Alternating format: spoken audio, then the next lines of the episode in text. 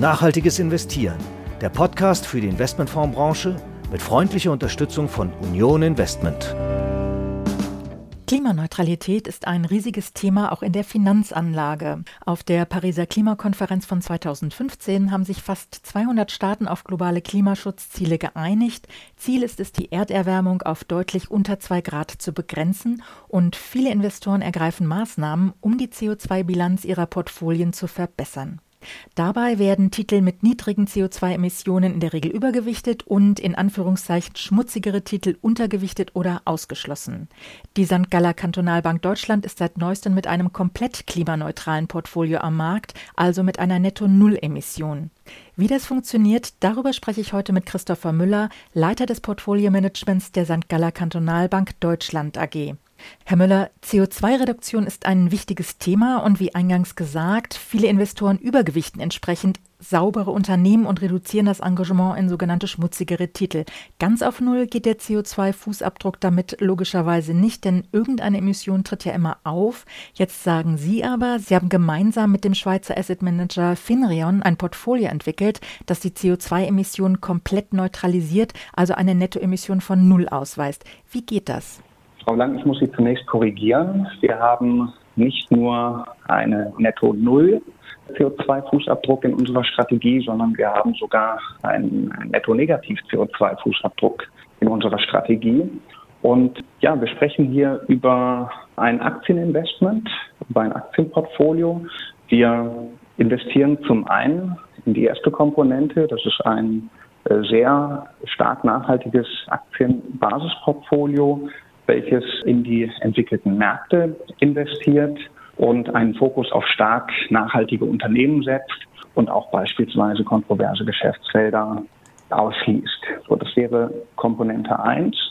Die zweite Komponente ist dann ein sogenannter CO2-Hedge, den wir als Overlay über dieses Aktienportfolio drüberlegen.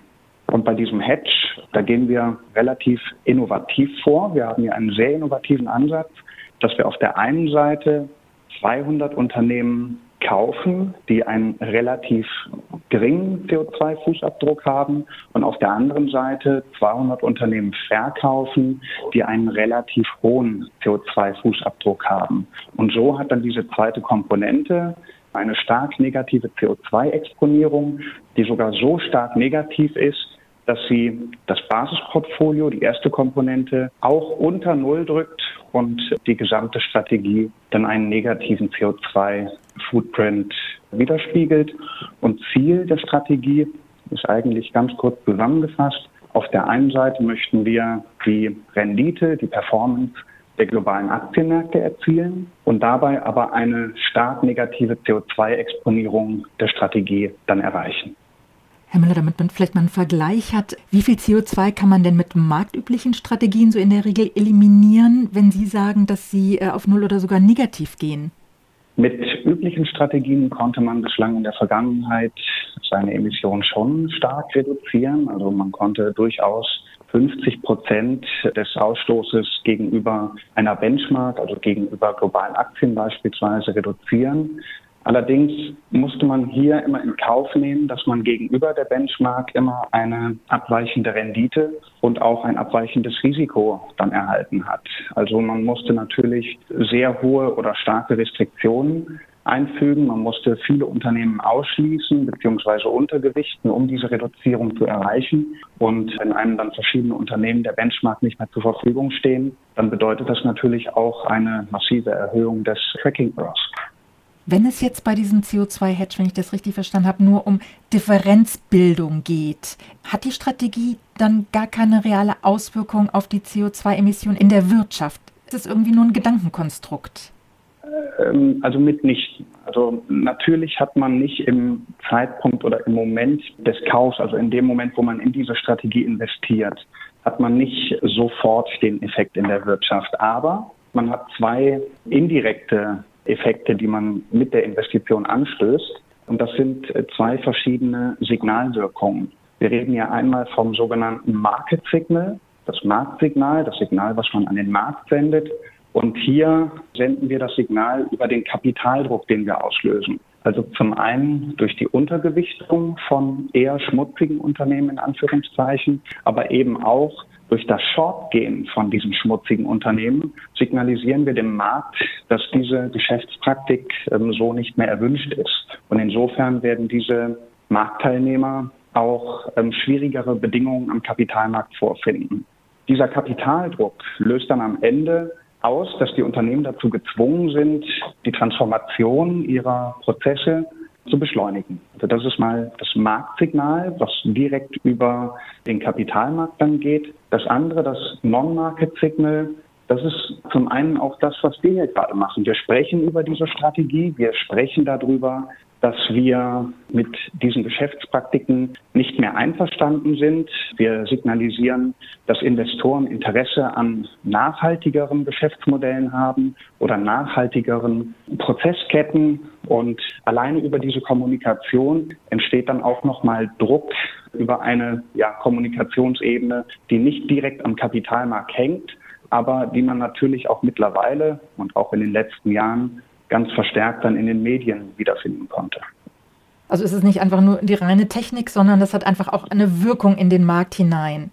Jetzt würde ich ganz gerne nochmal auf den CO2-Hedge kommen, denn ich stelle mir das so vor, es wäre ja eigentlich sehr, sehr einfach, eine Negativemission zu generieren, wenn man für die Short-Position extrem schmutzige Unternehmen auswählt. Wie werden die Unternehmen genau für diesen Hedge ausgewählt? Das ist das wirklich Innovative an unserer Strategie. Der Kern oder die größte Herausforderung jetzt bei dieser Komponente, bei dem Hedge, ist, dass der Hedge keine unerwünschten Eigenschaften aufweist, also dass er keine unerwünschten Werteffekte äh, verursacht oder unerwünschte Risiken ins Portfolio holt. Insofern müssen wir uns sehr neutral aufstellen, uns also neutral konzipieren im Bereich oder im Rahmen dieses Hedges. Und das machen wir dann zum einen auf der Sektorebene, also hier über alle elf Sektoren sind wir neutral aufgestellt. Also beispielsweise, wenn wir jetzt innerhalb des Hedges 15 Prozent Long in beispielsweise IT-Unternehmen gehen, dann gehen wir auf der anderen Seite auch für 15 Prozent Short in IT-Unternehmen. Und hier versuchen wir, das dann so auszutarieren, dass wir diese Neutralität auf Sektorebene haben, auf Länder- und Währungsebene, aber auch auf Faktorebene. Also Faktoren wie Value, Size und so weiter möchten wir hier neutralisieren, dass diese Effekte nicht mit einspielen. Und der einzige Faktor, der dann am Ende noch übrig bleibt, ist die Differenz in CO2. Und hier haben wir dann verschiedene Pärchen, die wir bilden. Und das kann man in verschiedenen Bereichen sein, ob das jetzt Transportwesen, Automobilunternehmen, Informationstechnologie ist. Also ein Beispiel in der Automobilbranche wäre beispielsweise, dass wir long in Renault gehen und gleichzeitig short in Stellantis. Also in Renault haben wir, jetzt um im konkreten Beispiel zu bleiben, einen CO2-Ausstoß von 13 Tonnen CO2 pro eine Million US-Dollar Enterprise Value und bei Stellantis haben wir 109 Tonnen. Und wenn wir jetzt diese 13 Tonnen minus die 109 Tonnen haben, dann haben wir natürlich ein wirklich stark negatives Ergebnis, was wir alleine durch dieses eine Pärchen erzielen, welches sich dann aber eben auch im gleichen Sektor befindet. Das heißt also, mit diesen Pärchen werden alle Faktoren eliminiert, einfach nur, um hinterher nur noch CO2 übrig zu haben. Ganz genau. Also wir machen das natürlich dann über diese 200 Pärchen und alleine dadurch, dass wir diese hohe Anzahl an Unternehmen dann auf der Long- und auf der Short-Seite haben, eliminiert man auch die idiosynkratischen Risiken. Also natürlich kann dann mal ein Pärchen aus der Reihe springen, aber dadurch, dass man hier wirklich sehr breit diversifiziert ist, kommen idiosynkratische Risiken da nicht zum Tragen. Wie oft ändern sich denn diese Zusammensetzungen dieser Pärchen? Wir machen es im Moment so, dass wir quartalsweise bzw. alle drei Monate die Lokation oder die Zusammensetzung hier der Long- und der Short-Seite überprüfen und auch neu zusammensetzen, neu allokieren. Äh, hier ist natürlich dann auch ein relativ aufwendiger Optimierungsprozess vonnöten. Aber mit der drei Monats Regelmäßigkeit denken wir, dass wir sehr gute Ergebnisse erzielen. Jetzt geht es natürlich bei diesem Portfolio natürlich auch um eine Performance. Die Anleger wollen ja Geld verdienen. Auf der Ebene des Basisportfolios ist das klar, aber ist dann auch auf der Ebene des Hedge eine Outperformance möglich oder angestrebt? Gutes Stichwort. Natürlich am Ende des Tages geht bei einer Investition auch um Rendite.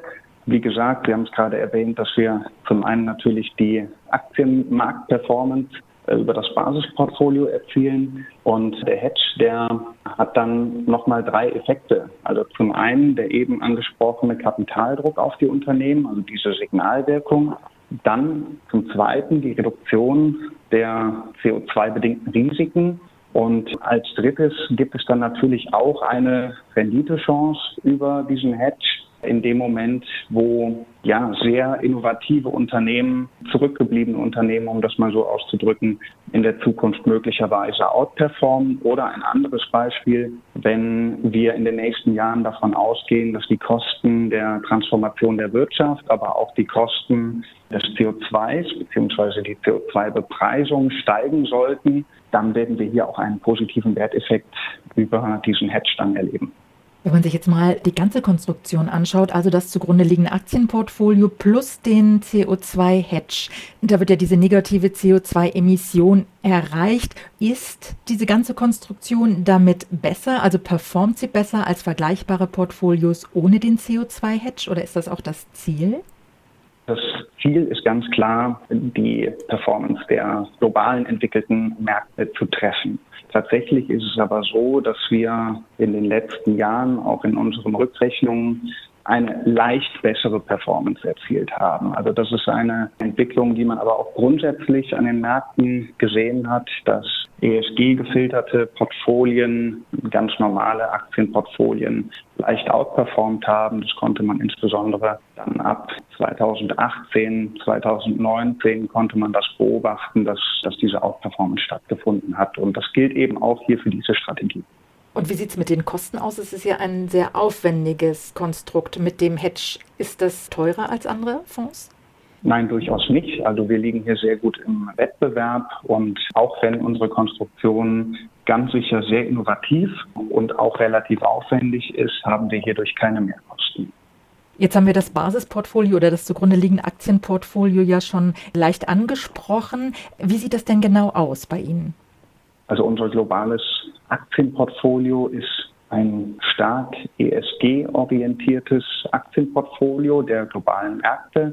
Und wir wenden hier verschiedene äh, Filterebenen an, wenn man das so ausdrücken möchte. Zum einen haben wir den Ausschluss von Kontroversen. Das wäre der erste Schritt. Der zweite Schritt ist, dass wir eine Best-in-Class ESG-Selektion durchführen.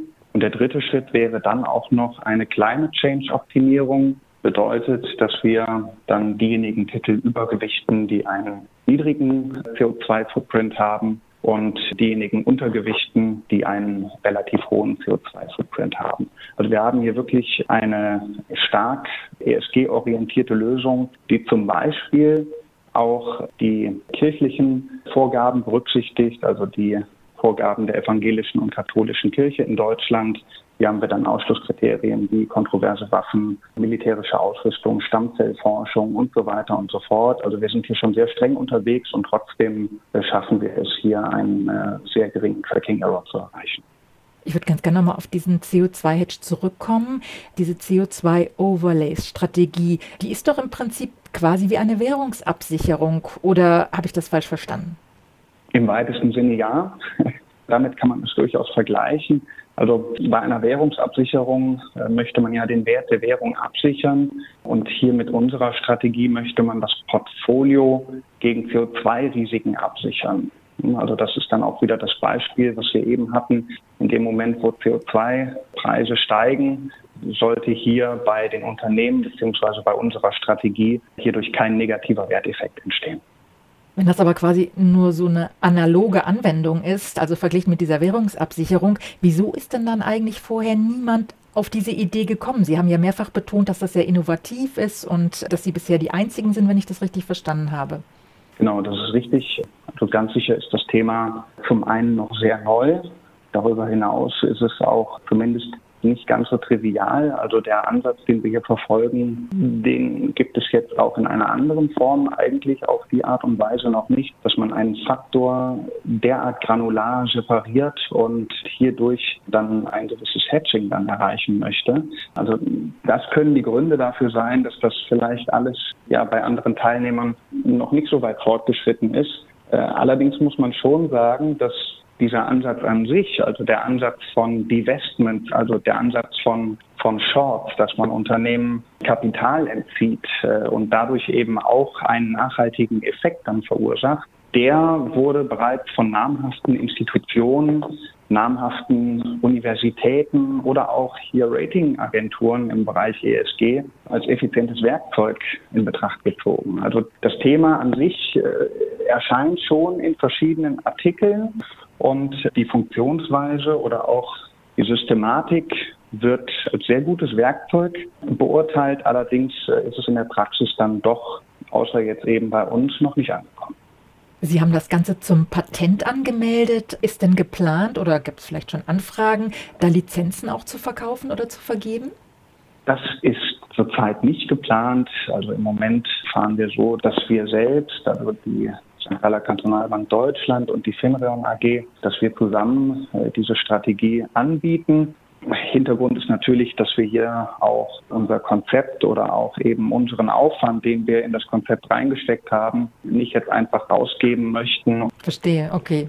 Sie haben auch vorhin gesagt, und das leuchtet ja auch bei der ganzen Erklärung ein, das Ganze ist überhaupt nicht trivial und auch gar nicht so leicht zu verstehen. Ist diese Strategie denn auch für Privatanleger gedacht? Absolut. Also die Strategie ist für äh, jeden Investor gedacht, also für alle Arten von Investoren. Und äh, Hintergrund ist, dass wir die Strategie dafür entwickelt haben, dass man sie in sein bestehendes Portfolio implementieren kann. Also wenn jetzt äh, ein beliebiger Investor bereits ein Aktienportfolio besitzt, wo meinetwegen verschiedene ETFs oder Fonds bereits enthalten sind, dass in dieses Portfolio dann 10 Prozent unserer Strategie beigemischt werden können. Und äh, durch diesen stark negativen CO2-Footprint, den unsere Strategie aufweist, ist es dann möglich, das gesamte Portfolio des Investors dann auf netto Null zu setzen, was den CO2-Footprint angeht. Und wie ist diese Strategie nach der Offenlegungsverordnung klassifiziert? Also da unterscheidet man ja zwischen Artikel 8, in Anführungszeichen hellgrün, und Artikel 9, dunkelgrün. Genau, aktuell sind wir im Artikel 8.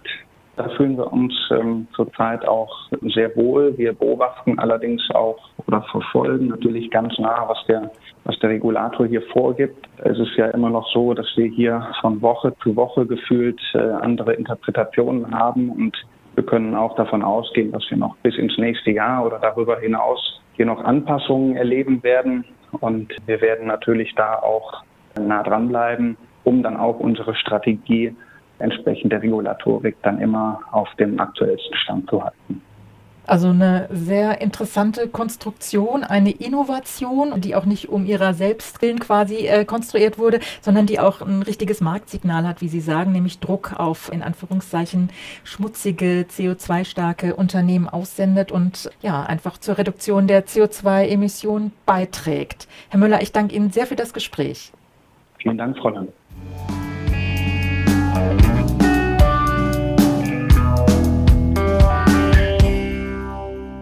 Und wir kommen zu unserem Nachrichtenblog und den stellt uns Detlef Fechtner vor, Chefredakteur der Börsenzeitung. Hallo Detlef. Hallo Christiane. Das erste Thema nachhaltige Geldanlagen durchbrechen Schallmauer. Das Volumen nachhaltiger Geldanlagen hat in Deutschland im vergangenen Jahr um 50 Prozent zugelegt und zum ersten Mal die Marke von 500 Milliarden Euro übertroffen. Das schreibt das Forum Nachhaltige Geldanlagen FNG in seinem jährlichen Marktbericht. Detlef, woher kam das Wachstum denn vor allem? Also Wachstumstreiber waren vor allem die Privatanleger. Das Interesse der Privaten war ja schon in den Vorjahren spürbar gestiegen, aber 2021 haben sie massiv in nachhaltige Geldanlagen investiert. Entsprechend ist das von Privatanlegern gehaltene Anlagevolumen jetzt dem FNG zufolge zum Jahresende um 230 Prozent gestiegen, hat sich also mehr als verdreifacht und zwar von 40 Milliarden Euro auf mehr als 131 Milliarden Euro. Und in der Folge hat sich der Anteil der von den Privaten gehaltenen nachhaltigen Kapitalanlage auf rund 36 Prozent erhöht. Und Im Gegenzug ist natürlich der Anteil der institutionellen Investoren am ESG-Kapital auf 64 Prozent gesunken und ist trotz eines Zuwachses von fast 50 Milliarden Euro auf insgesamt knapp 233 Milliarden Euro. Gibt es denn einen speziellen Grund, warum Privatanleger plötzlich so stark bei den nachhaltigen Anlagen aufholen? Also nach Ansicht des FNG ist die Regulierung die wichtigste Triebfeder. Die hat nämlich dazu geführt, dass nachhaltige Publikumsfonds viel breiter angeboten werden als früher.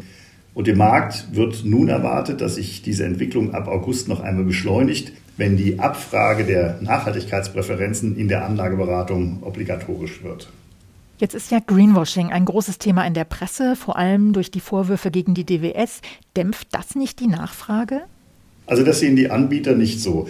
Das FNG hat für seinen Marktbericht auch Umfragen durchgeführt und demnach sind die Marktteilnehmer für die Zukunft weiterhin zuversichtlich.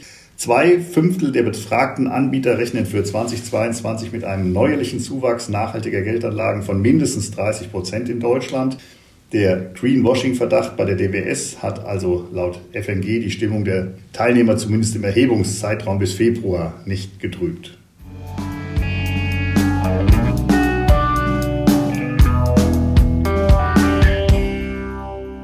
Thema Greenwashing-Vorwürfe gegen Goldman Sachs Asset Management.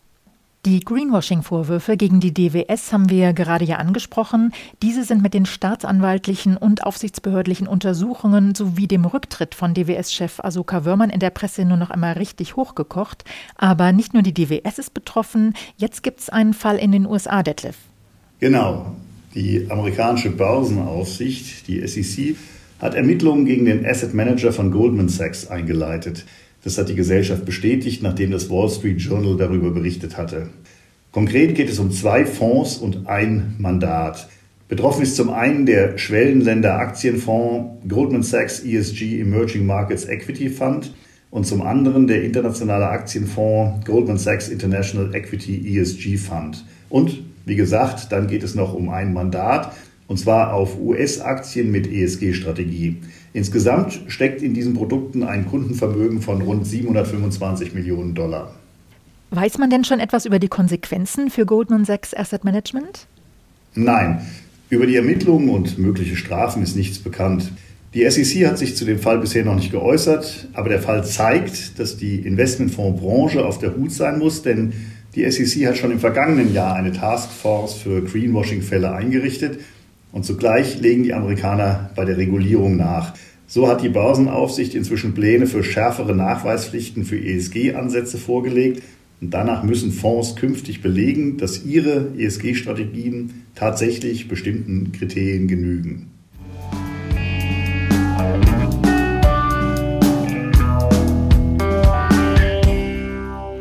Thema EU plant Frauenquote für Konzernspitzen.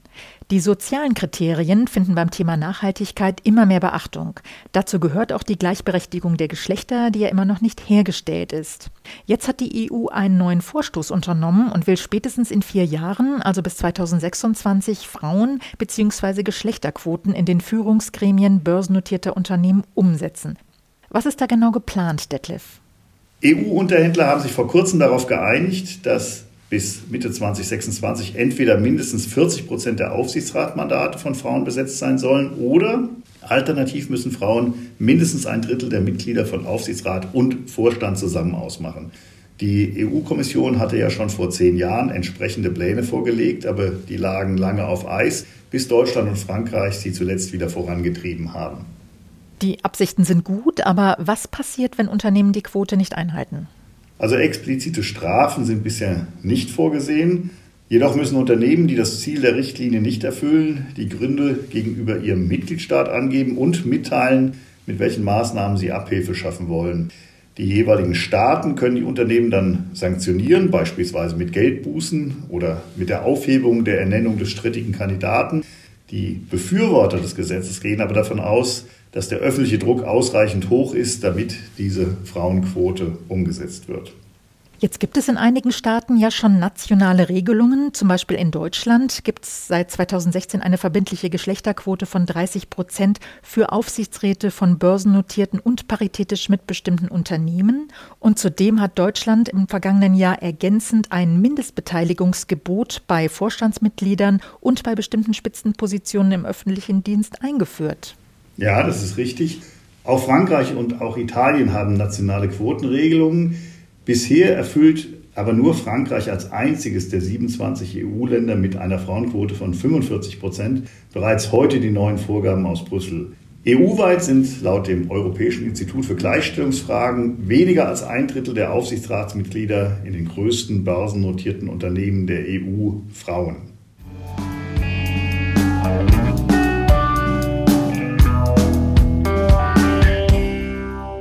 Und nun noch ein Terminhinweis. Am 28. Juni von 11 bis 13 Uhr stellt das Forum Nachhaltige Geldanlagen die neue Publikation Impact in der Praxis vor, und zwar online. Der Bericht baut auf dem FNG Spezial Impact auf und sein Herzstück sind zahlreiche Praxisbeispiele zu Impact-Fonds. Und damit sind wir am Ende unserer Episode angelangt. Wir bedanken uns für Ihr Interesse und verabschieden uns für heute. Die nächste Episode von Nachhaltiges Investieren erscheint am 30. Juni und wir freuen uns, wenn Sie wieder mit dabei sind. Außerdem erscheint jeden Freitag unser Podcast Sieben Tage Märkte, die Wochenvorschau der Börsenzeitung und darüber hinaus gibt es kommenden Mittwoch am 22. Juni eine neue Folge von Hashtag Volatility, dem Anlagepodcast von QC Partners und Börsenzeitung. Bis zum nächsten Mal, alles Gute.